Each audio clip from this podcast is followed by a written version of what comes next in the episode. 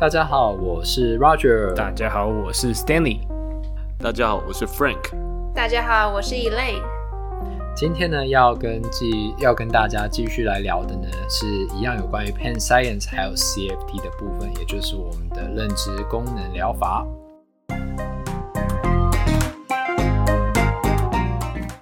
好，希望前面的介绍不会太短。那今天我们要闲聊的内容呢，刚刚我们投票决定好了，我们就来聊一聊留学小配波，信用卡点数如何积点。没有错。哎、欸，其实我在台湾的信用卡只有一个，我在美国信用卡其实蛮多的。就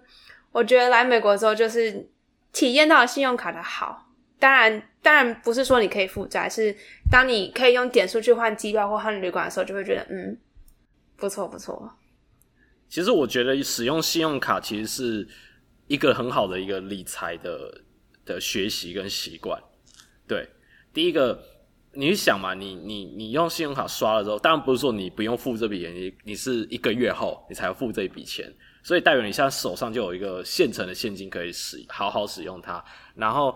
而且我觉得用信用卡一个很大好处是，你会知道你钱花到哪里去。我觉得自己知道你钱花到哪里去是很重要一个理财的习惯。嗯、然后刚才 Elaine 讲到说到美国才开始类似玩信用卡，知道啊什么状况用什么卡这件事情，其实在台湾的话。我身边有也，我有阵子也有有点迷啦，对，就是我知道台湾的信用卡大部分就是走现金回馈，但是不同状况会有不同的现金回馈。比如说你去超商你要刷某种卡，你网购要刷某种卡，然后有些人就说他是订阅什么 Netflix 这种，又是另外一种卡，所以每一种卡，然后你买机票又是另外一张卡，所以因为他每个他会直接去挑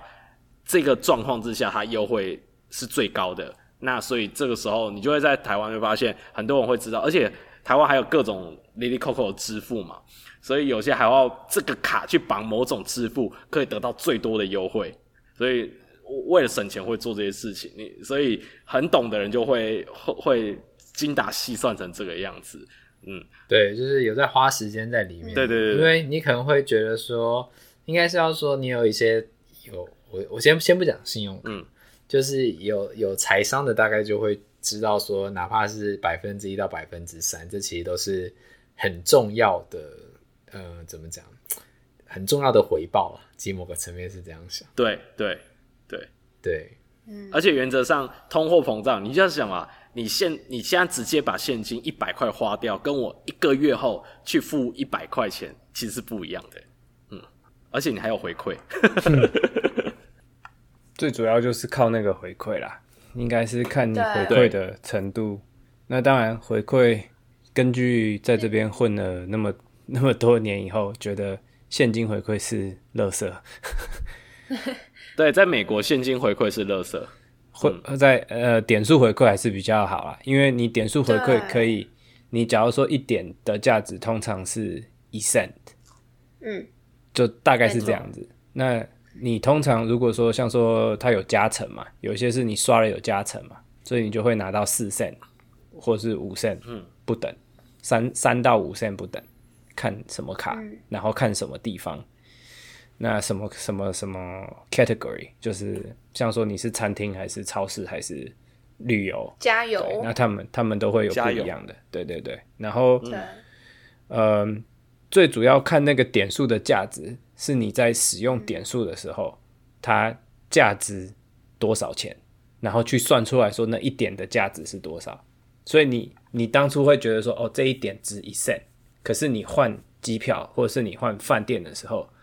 可以把那一点的价值拉到可能三 cent 到五 cent 左右，那你就代表说那很值得。所以通常如果他只要像说你要订饭店换用点数去换，它只要超过两 cent 以上。其实我我觉得就值得啦，大概二点五 cent 以上，我觉得就值得。你如果说它一点的价值不不超过二点五 cent 的话，我觉得就啊算了，还是现金比较快。嗯，因为你你多花现金，你就只是还是再继续雷点嘛。所以以后如果像说你去住可能比较高级的饭店，像说度假村之类的，那一个晚上可能两三千块的那种，然后你可以用某某可能四五万点之类的。然后让你去换到一个两三千块的饭店，那就差不多，它的价值就到可能四五 cent 左右一点。对，那样那样其实就很划算了。所以以留学生来说，刚开始比较辛苦一点，你要因为你要先有社会安全嘛，你才可以办信用卡。然后刚开始也不太能够办这种点数卡，因为你没有信用记录，所以可能都是那种像是什么 Bank of America 那种现金回馈的卡。那那种卡也没有不好，就是刚开始对你来说就是省钱嘛。那你等到你可以开始做点数的时候，你再开始开始去累积点数，那也也是也是也是一个不错的嗯生活小撇步。省钱小妙招，你在美国要享受，可能偶尔想要享受一下高级的呃旅游或者是什么住宿之类的，那这这是一个不错的方法，对啊，嗯，然后 Facebook 上面有很多这种专业的大神在讨论这种，你可以去追踪一下，看人 跟风。对，我那时候一开始玩的时候也是读了非常多网络的文章去看，说，哎。哪哪一些卡就是办的比较好，然后哪一些是留学生？你一开始像刚刚 Stanley 讲的 Bank of America 的卡，你如果在那边开户，它就比较有可能会让你先去办。然后我之前像我的话，我是 City 先办，但我但之后就没有再用这张卡，因为我我个人个人意见啦，我觉得其他的银行服务比较好。然后嗯，反正就是你可以去研究说，诶，哪些卡可以办，哪些卡不要办，然后哪些年费，就算你缴年费，你可以。嗯，得到相对应的价值去做一些考虑，然后到最后你就可以有一手好卡。嗯、对啊，会把就是有的时候你会看到说，哦，他年费好高哦，可是你要想你他给你的回馈有没有把那个年费的价值拿回来？像有的时候有些对对对卡可能说呃一个一个一年的年费四百多块美金，可是他给你那个当下，你包含你的开卡礼跟呃。各种回馈，它可能加起来是超过的，它可能给你回馈大概五六百块的价值，那你就是有赚到。那你通常有的做法就是，真正的玩家就是一年以后把那个卡降等，或是一年以后把那个卡降到变成没有年费的版本，或什么之类的，那或者是把它关掉，对啊。但是后来我现在有发现，有人说关卡开卡太多次，就说你一直去关卡。会会有会有风险，就是会有你可能会被杀全家的风险，嗯，就是他会觉得你这个人没有信用，你就是在玩，所以他你的信用分数会影响。一个是信用分数会影响，另外一个是发卡公司会对你不爽，所以那银行会会把你这个人就黑名单，所以他把你所有的卡都停掉，你点数也都没了，什么都没了。对，所以。投资理财都有风险，对，投资理财都有风险。投资前请审慎评估什么之类的嘛，有点忘记。要要念公开说明书。说明书。那一段都念对啊，就是他们都最后一段挤在两秒钟把那一整段念完，就觉得嗯，好像不太想要听那一段。但嗯，信用卡的话，它其实另外一个好处是，其实。你在用信用卡的时候，你定时缴费的话，它其实会有信用记录。那在你之后，当你要贷款买车或是买房，如果你有长期要待美国的话，你买车贷款跟买房贷款，它银行会比较愿意贷给你。因为当你一个人就是过去那边，因为如果是像我自己，嗯，当你没有前面没有信用记录的时候呢，他们对于发卡或是发贷款给你，他们会比较。犹豫一点点，他们就会觉得说：“哎、欸，你这个人没有信用记录，我怎么知道你会不会还我钱？”这样子，嗯、对，嗯，哦，不过我是我是这样觉得，就是像因为有些那种年费高的，其实他给你的福利也很高嘛。还是要就是评估一下自己是不是真的会用得到这一些。对啦，嗯，不然有时候你反而其实是被强迫自己要去使用那些福利而有额外的开销。像 Roger 就是有这种感觉，适合自己比较重要。像 Roger 就有这种感觉，我就傻傻的，我就我们有评估过，因为我我那张卡就有一张卡，它的年费很高，然后呢，它它就是给的福利也差不多就是那个价格这样。然后，可是我们评估之后就发现，就是其实当你要用掉那些福利的时候，你真的是可能额外的五六百块就是要花进去，这样有点强迫你要消费就对了。然后呢，那一张的话呢，就是虽然看起来很高级，但是它其实就是它给你的福利也很多。那可是比如说像还有两百块的那种呃 hotel 的 credit，但是它有一些订房的限制，所以你可能那两百块你都不会用到刚好，你一定可能就是四百、六百这样子起跳去订这样。但是有时候那个用起来就觉得啊、嗯，好像也不用住这么好这样。那不过它，我们以前一开始觉得有一个好处是说，如果你真的很常会去国际机场，比较大的机场，因为它其实都有那个贵宾室。贵宾室。那那张卡的话，它就有贵宾室的那个优惠这样。所以如果你只是想要随便吃个东西，不要饿，然后或者是有个空间可以休息，那那这张卡可能就会有点帮助这样。那如果其实你不是太常会坐飞机或什么的，然后也没有一定要住很好的 hotel 的那种话，那其实就我觉得就就用就没有那么就没有那个啦，用不太到，就是有一种拿出来好像很虚荣的感觉。没有，因为我觉得那一张卡最主要就是它的消费的那个，它回馈的呃怎么讲？它回馈的地方都很怪，然后对我们来说很。对我们一般人来说，好像真的用不太到。你不是那种常常要出差的旅游的人，你真的很难用到。对，对。但如果长旅游这张真的很好用，长旅游的话这样很好用，这是真的。好，好，那今天呢又要进入我再介绍一次，又要进入我们 Penn Science 的部分了。这样，然后我们呢就会继续跟大家呃讲解有关于呃 CFT 呃 Cognitive Functional Therapy 的应用。好，那接续上一集讲到说，CFT 跟其他心理治疗部分呃的疗法共通之处。那接下来我会想要先讲一下其他疗法不太一样或比较独特的地方，因为有些我觉得我个人使用起来，我也觉得还蛮有帮助，而且我觉得带一点其他的想法，其实没有。其实不会有不会有太大的差别，而且我觉得会让你在使用这些概念的时候更使用的更得心应手。那首先呢，我想要讲一下，首先 CBT 跟 ACT 是我还蛮确定是有 evidence 是证明说他们是有帮助的。对，那 CBT 的话，上一集有讲到说，它很多时候是更专注在这个病人他的 mental 的一个 process，就是他的。啊、情绪啊，他的 attention 啊，他的信念啊，等等等等等，而不是只有在功能这方面。所以对于一般 PT 来讲，CBT 会有一点点难入手，或有点无法抓到那个感觉。对，因为毕竟人家一开始设计是的确是针对啊、心理行为上面有问题的人。对，但他其实实证上面是非常非常高，所以几乎。你看所有的 therapist 的话，通常他们都会知道这个，因为他是很有实证的，然后很爱用里面的一些技巧，例如说上集有讲到说一些 relaxation 啊、breathing 啊，或者是注意力的转移啊等等，然后利用苏格拉底式的问话或对谈方式去去让病人自己去 challenge 自己。的负面的想法或不对的想法，然后进而发现，诶，我这样想是不太对的。对，这我觉得是 CBT 的重点。那 ACT 的话是，我印象中是我去年在呃 UNLV 遇到了，就是这里的 DPT 的系主任，然后他是做 Neuro 的，然后他他 focus 在 Parkinson 的 disease 的病人。那时候我跟他聊一些研究，聊得蛮开心的。那我就问到说，Parkinson disease，他做了很多研究，也是针对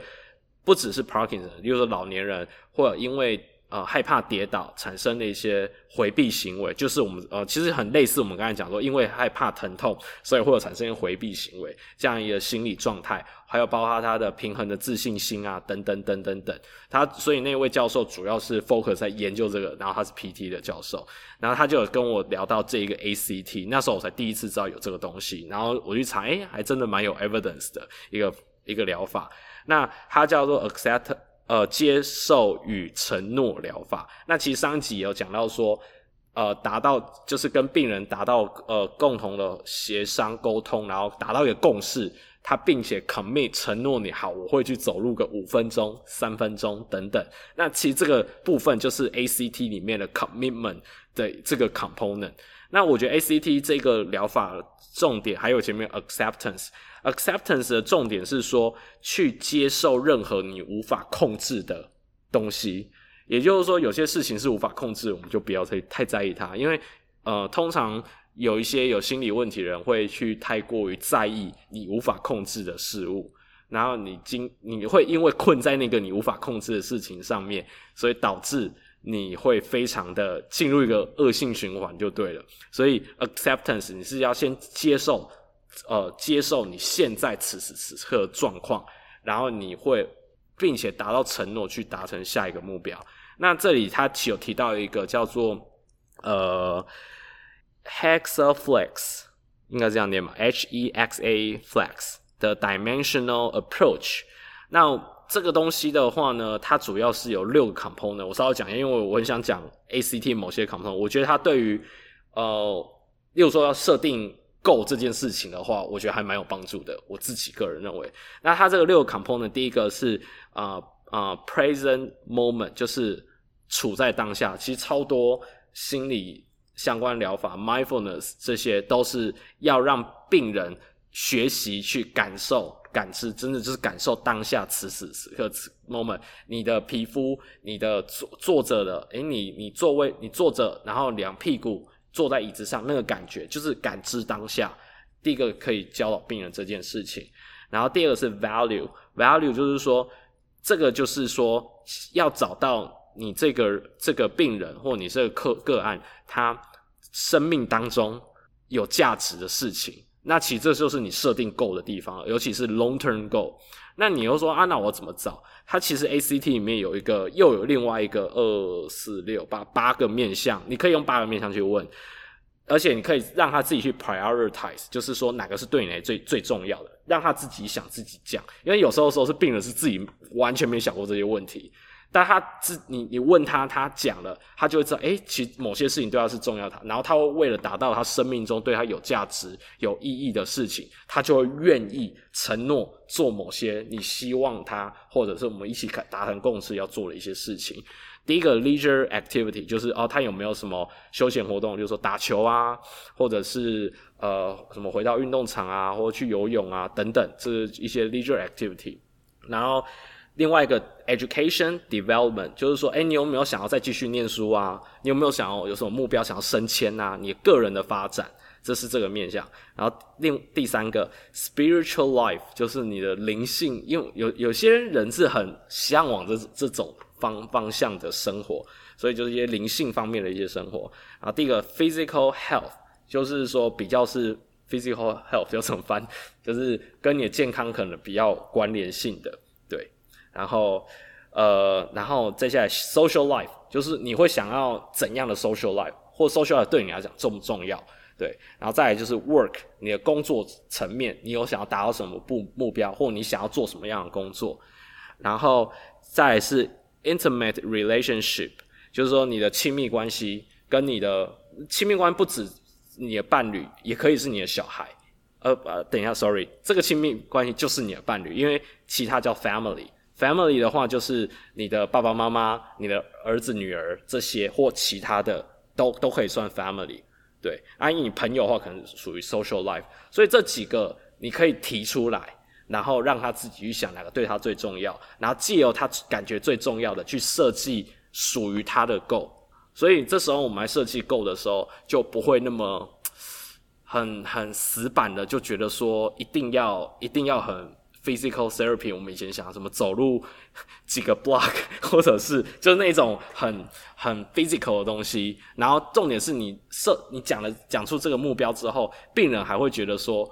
跟他无关。你你懂我意思吗？我举个例子来讲，好，假如他今天说我想要呃呃跟我的好姐妹出去出去玩。那你要去想出去玩有哪些 component？好，第一个你可以问，啊，你想去哪个国家玩？然后，例如说，例如说去日本，大家说日本要一直常常走路嘛，对不对？然后他知道他现在没办法走很多路，所以他觉得他没办法跟他好姐妹、好兄弟去日本玩。那你就可以说，OK，所以我们可以目标放在你想要跟你的好好好朋友去日本玩。那你会希望你一天，例如说日本可能每天要走。maybe 八小时的路，可你可能现在走个十分钟就不行了。那我们的目标就是，我们慢慢增加我们走路的 capacity。然后我们最终目标就是，你可以去出国跟你的朋友去日本玩，这样子他就可以 relay 到为什么我每天走路十分钟或十五分钟，而不是你直接跟他这样讲。你懂我意思吗？因为有时候你没有问，他也没有这样想过，但他这样想，他就有个目标。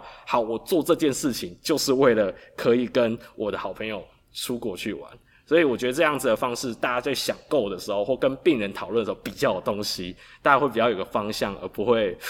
一直卡在那个。我我记得我以前在学生时期在想 goal 的时候，也是觉得超级难想的，而且都会问不出来，对不对？诶，你有什么目标？然后就说我不要痛就好之类的，就会问不出很那个，嗯。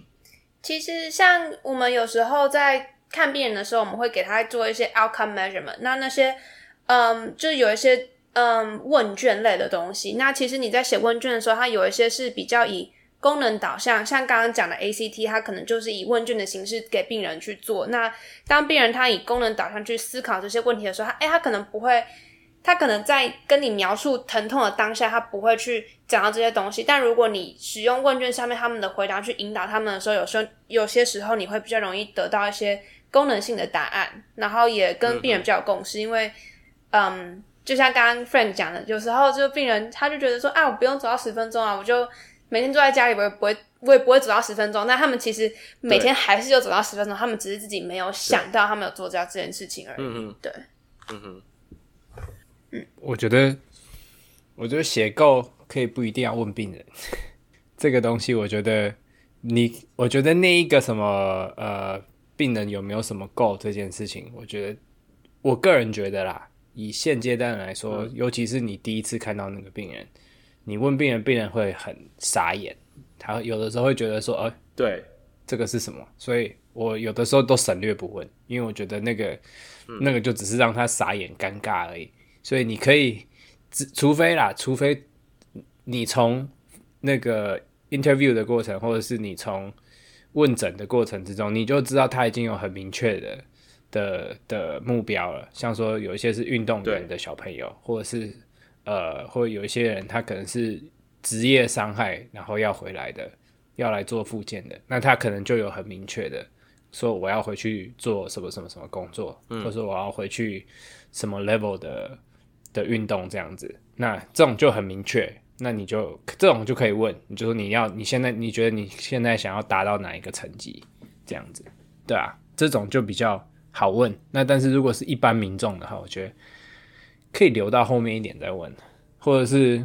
嗯，你可以先，我觉得最最好的问法就是说啊，你有问说有没有兴趣嗜好，或者是平常有没有运动习惯，嗯、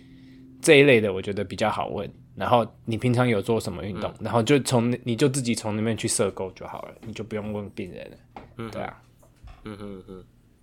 因呃，因为我们现在就是对一般状况的确像 Stanley 这样讲的，但是呃，为什么会在这里讲 value 这种东西呢？value 这种东西对于慢性疼痛人很重要，因为通常他会觉得人生是无望的，他会觉得他的人生是没他是没有任何价值的，所以一定要让他找到价值。所以这个部分真的很非常非常 specific to 那个 chronic pain 的病人，嗯。那第第三个面向就是 commit action，就是承诺某种行为。那刚刚也就提到说，就搭配你问出来的 goal，然后他自己承诺，OK，达到一个共识，要做什么事情，那让他自己做一个承诺。那这也是 ACT 里面的重点。然后第四个面向 self as context，就是你的自自我的一个呃存在。我觉得这有点有点。超然一点，这个这个概念有点超然，所以我觉得大家比较难以想象。不过我觉得大家可以去多多读一点，这个我先跳过，因为我觉得这个有点难以理解。啊、然后另外一个，另外我很想讲的就是 cognitive diffusion，这个意思就是说，他会把不对的，例如说他的疼痛跟某一个行为或某一种认知混混为一谈，对，但是它其实两回事。那但是慢性疼痛人超常有这种这种状况，所以才要经由 interview 找出他为他不对的这个 cognition，然后他会乱 relate 到乱连连接到他的疼痛，他会认为说他不能弯腰，不能深蹲，是因为我那边就是有受伤之类，但其实很多状况慢性疼痛的状况根本就不是这个样子，但他已经把它 link 在一起了。那你现在要做的事情就 diffusion，就是把这个 fusion 把它。就是断开连结的意思就对了。好，那大概 ACT 我会主要是想要讲这个部分，重点就是去找到一个 behavior，然后去 direct，就是盖的这个病人达到他一个 value base 的一个 goal，嗯，然后呃，还有 ACT 有个重点，不要尝试去控制疼痛，它其实有点类似接受这这件事情了，因为有时候你越想越想的痛，越想去控制它，但是你知道，当你 attention 一直在疼痛上面的话，它就会继续痛痛下去，所以 CBT 才有 distraction。或者是 CFT 说，你让他做一件有意义的活动，让他 distract 掉，不要一直 focus 在痛这件这这件事情上面，因为你一直想着痛，你的大脑的那个 circuit 其实就一直在那个回路里面。其实我刚刚想到一件事情，就我之前，因为我很好奇大家的想法，就是当你在 session 期间的时候，嗯，嗯，有些时候我会习惯性去问病人说，哎，你做个这个动作，你会不会痛？但其实就像刚刚讲到 ACT，它其实是希望说你不要 focus 在痛上上面的话，那在当你在做一个 session 的时候，你会怎么去引导病人？而就是引导病人说，就等于说就引导他们不要那么 focus 在他的疼痛上面。第一个就是我会问 What do you feel？是你感觉到什么？我不会一直问他痛，他可以回答痛，但他只要回答痛，我就会说那还有什么其他感觉？我要让他讲出更多其他的东西。这是我的方法，对，了解。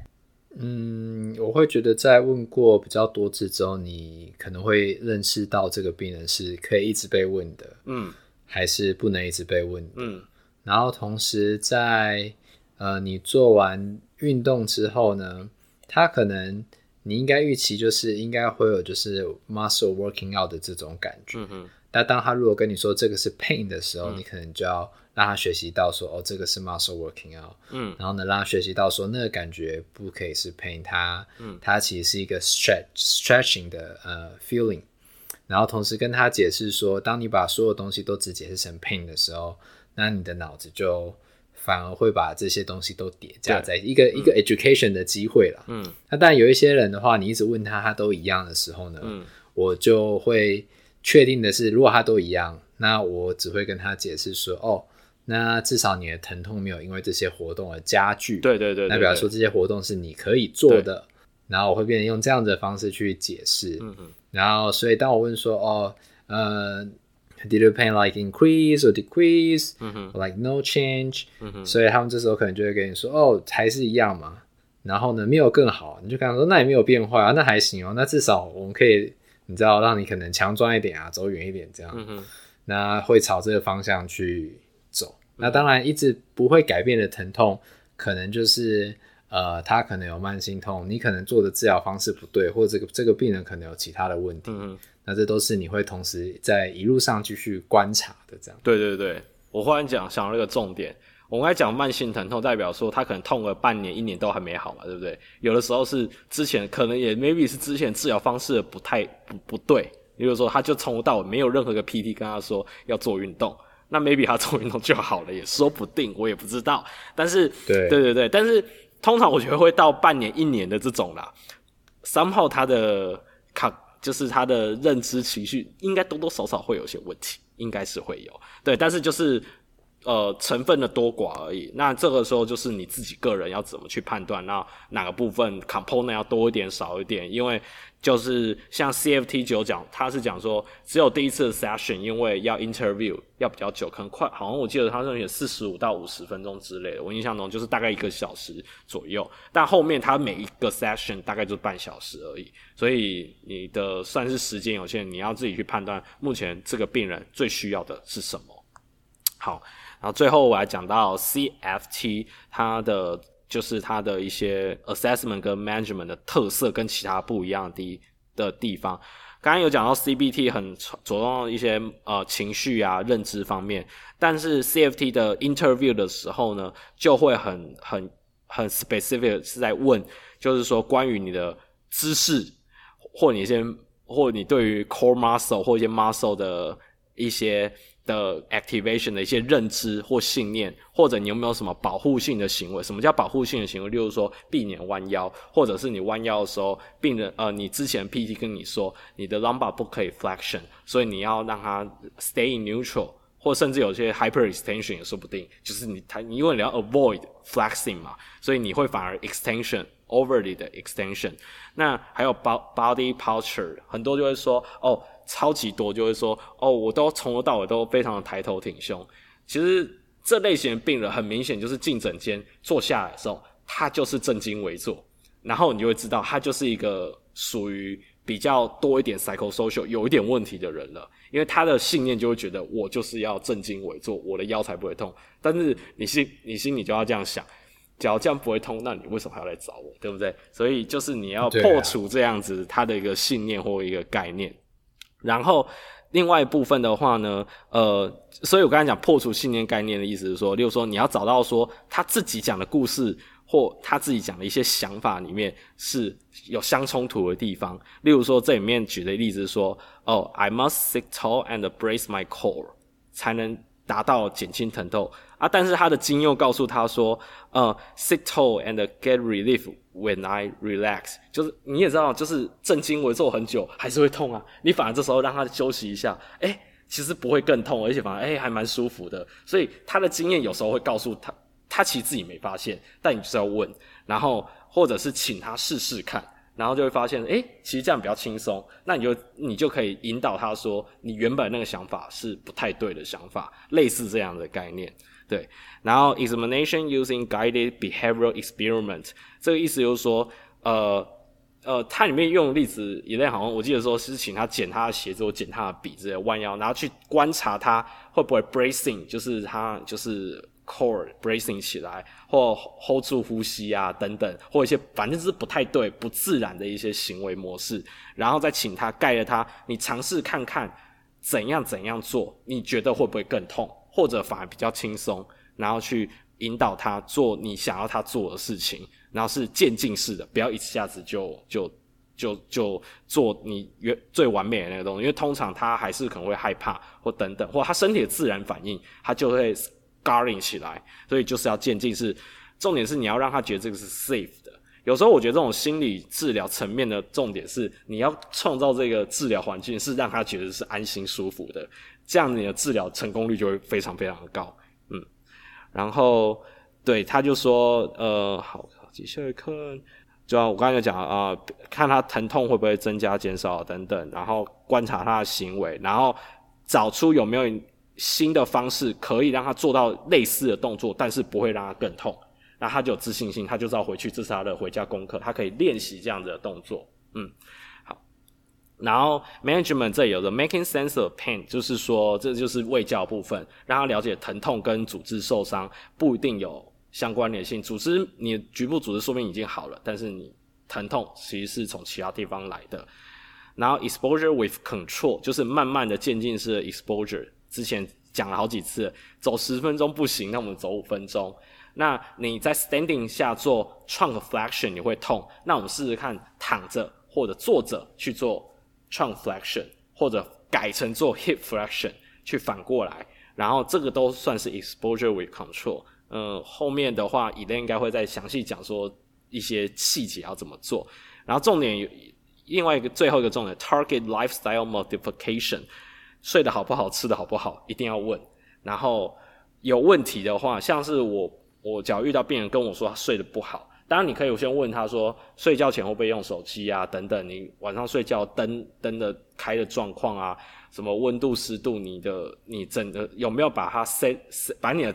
床或你的卧室 setting 是一个适合睡觉的环境。那假设说他该做的都做了。那有时候，这时候就是一个很好的机会，跟他讲说，诶，那你有没有尝试去找？呃，你可以不在台湾啦，其实其实我觉得美国也一样，你可以他脚害怕，一开始就先看身心科医师的话，那你先看家医科也行，反正基本款的一些安眠药，其实我印印象中家医科医师应该都可以开。对，那我觉得要能够睡觉是非非常重要的，然后所以吃得好好不好，睡得好不好，这些。都要吃，都要关注到，因为我其实发现到说，我以前啊，很常发现说，我们治疗其实都没问题，但是后来我发现很常问没没有治好，或者感觉进度怪怪，我就问，哎，你有没有睡好？其实这件事情不止一般人，有些运动员，因为他比赛压力很大，所以他有时候很过度训练，然后反而睡不好。然后难怪就会好不了，所以这时候有时候治疗到最后说，你给我好好睡觉之类的，你就是要跟他说你要好好睡觉，让他认知到睡觉是一件很重要的事情。因为我觉得有时候病人是不知道睡觉很重要。我的部分是这样。那就接续刚刚嗯 Frank 在讲的话，就稍微复习一下，就是以 CFT 认知功能疗法的话，它主要有分成三个大的部分。第一个部分的话是 making sense of pain，等于说你去。嗯，教育就是给病人疼痛的教育，然后去跟他讲说，嗯，有哪些东西是比较常见的疼，嗯，造成疼痛的原因，跟为什么会有慢性疼痛。嗯，然后第二个的话就是 exposure with control，意思就是说，在病人有意识，他就是让他觉得有掌控权的情况下去，请他做出一些不同的动作，像刚刚 Frank 有讲到的。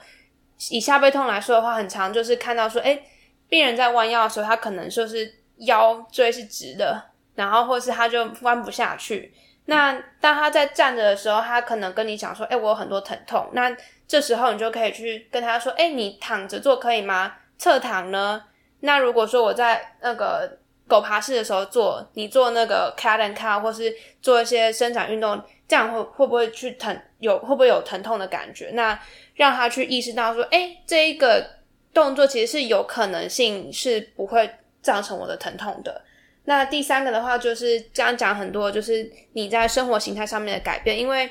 嗯，我我想大家应该都有经验，就是你当你没有睡好的时候，你第二天起床的时候，你会觉得，哦，我对什么事情，我对噪音，我对触触觉的那个敏感度会特别高。就如果说你有疼痛的时候，当你没有睡好，其实。所有的感官都会被放大。嗯，那其实等一下在讲的时候，嗯，就这个 case report 它其实就有列出很多不一样的，嗯嗯，很多不一样，就是看一个看一个病人的时候步骤。那嗯，第一个第一件事情的话，你就是要去做分类嘛，你要去看说，诶，这个病人他有没有任何的 red flag，他可能骨折，或是是不是需要转介到其他的嗯专科那边去。那这是一定是第一步。那第二步的话，就是要看说，诶，这病人他是急性疼痛，他是不是有有可能是真的有受伤，还是说他真的是慢性疼痛？那这两个的话，治疗方式会有一点不一样。但就现在的话，就先以那嗯，没有 non-specific low back pain，也就是说慢性疼痛那边来讲。那接下来的话就是。要确定说，哎，这个是一个长期的疼痛，可能以慢性疼痛的定义来讲的话，就是三个月以上都有疼痛。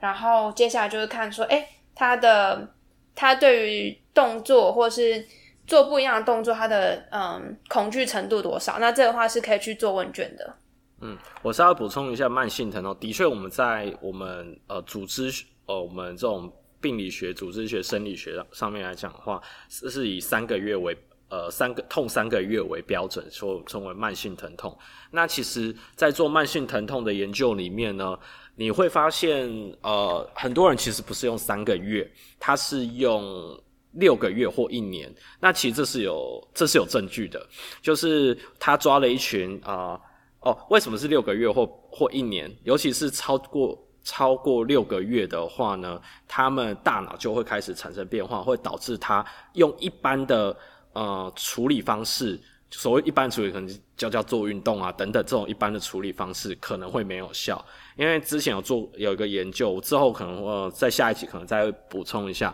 就是说有他抓了两两群人，他们刚好痛呃六个月，然后呃应该说痛六个月，然后反正他们 follow up 一年之后，然后他们去拍他们 functional MRI，就是。就是功能性磁振造影，看他大脑里面的血流的某些脑区等等之类。Anyways，反正这个人呢，脚他痛了六个月以上了，他脚可以持续痛六个月以上，他到一年之后，他的预后就是会很差。但是啊，我想起来，他那时候是先抓 subaru 的一群人，就好像两个月以内痛的人，然后跟到他六个月之后，然后到一年就 follow 好像这几次，然后呢，简单讲就是痛到六个月还没好的人，他的大脑已经出现问题了。他们其实在两个月的时候，大脑的状况其实是差不多的。但有一群人痛到六个月还没好的，他的大脑已经出现问题。但是已经往好的方向的人，他大脑其实没有往不好的方向那走。那好或不好，我之后会在想是怎样的好或不好，反正就是不一样。所以今天一个病人进来，他慢性疼痛，他只要跟你说超过六个月或超过一年，好，通常你要把 psychosocial 这个部分放进去，你心里想说你可能需要用到这这里的一些处理方式。但假如是只有三个月，maybe 你还不需要，对，大概是这个样子。嗯，那我可以我可以稍微讲一下，就是 MRI 照出来的样子，啊、就是因为嗯，好，就是 MRI 照出来的样子的话，基本上你两个月有就急性疼痛的话，其实你亮出来的脑区是只有一块脑区的。但在 Frank 可以跟我讲说，就是我讲的嗯精不精确？然后六个月的话，他的脑区其实是很多不同的脑区都非常的。就是你照出来就是有 active，、嗯、就意思就是说，对，他当你有疼痛的反应的时候，他并不只是那个，就他感觉到疼痛的时候，他并不是就一个脑区在造成这这件事情，它是很多个不同的脑区，它同时都 active，、嗯、那没错，没错，就会变成就是慢性疼痛表征就是那个样子，对。嗯，通常急性期，反正就是三个月内还在痛，反正就急性期的疼痛，它亮起来的脑区呢，通常就是我们称为传统的这这这齿龈肌，有些有些呃有些那个 neuroscience 的一些人还在用啊，叫 pain matrix，就疼痛的一个呃 matrix，就脑区就跟疼痛相关的脑区，那常见有什么？Insula，哎 insula 的脑岛，中文是？脑岛，脑岛吧。哦，对，对对对，然后什么 anterior，尤其是 anterior side 的 insula，然后什么呃 anterior single leg cortex，好，你不要问我为什么记得，反正有有阵子我在背这种无聊，不能说无聊，很重要的东西，对，但是我我不知道中文怎么翻，就 ACC，反正就这这些脑区会比较靠近，就是这种疼痛。相关的，那刚刚 Elaine 讲到六个月这种的，或到一年的，其他脑区开始出现也会亮，也会有反应。那那些脑区已经是进入了 frontal 了，就是一些你的认知判断的的的问题已经开始有发生了。对，那之之后之后下一集我会再讲更详细一点，到怎么样状况是最糟糕的。对，好。嗯，我们今天的话就是稍微讲到一开始在看病人的时候，我们会做的一些处置跟。详细的去介绍了 CFT，也就是认知功能疗法里面的一些嗯元素。那在下一集的话，我们会做一先做一些复习，然后再继续去讨论深入的 ACFT 它里面内容里面有哪些包含哪些东西，然后哪些东西是哎可能现在已经有一些市面上有一些课程，它其实是已经有包含到的，然后有些是可能哎。之后，我们就期待 Peter Sullivan 他们去开一个课程，让我们都可以接受这样的训练。虽然五个月，每个月两天，好像真的有点久，但应该是值得的啦。对，好，那大家，我呃，我们今天的节目就到这。我们是突破 PT，我们下次见喽，拜拜，拜拜。如果喜欢我们的 Podcast，欢迎到 Apple Podcast、Google Podcast、Spotify 和 YouTube 上订阅。也可以到 Facebook 和 Instagram 上追踪突破物理治疗。今天我们的节目就到这，我们是突破 PT，我们下次见。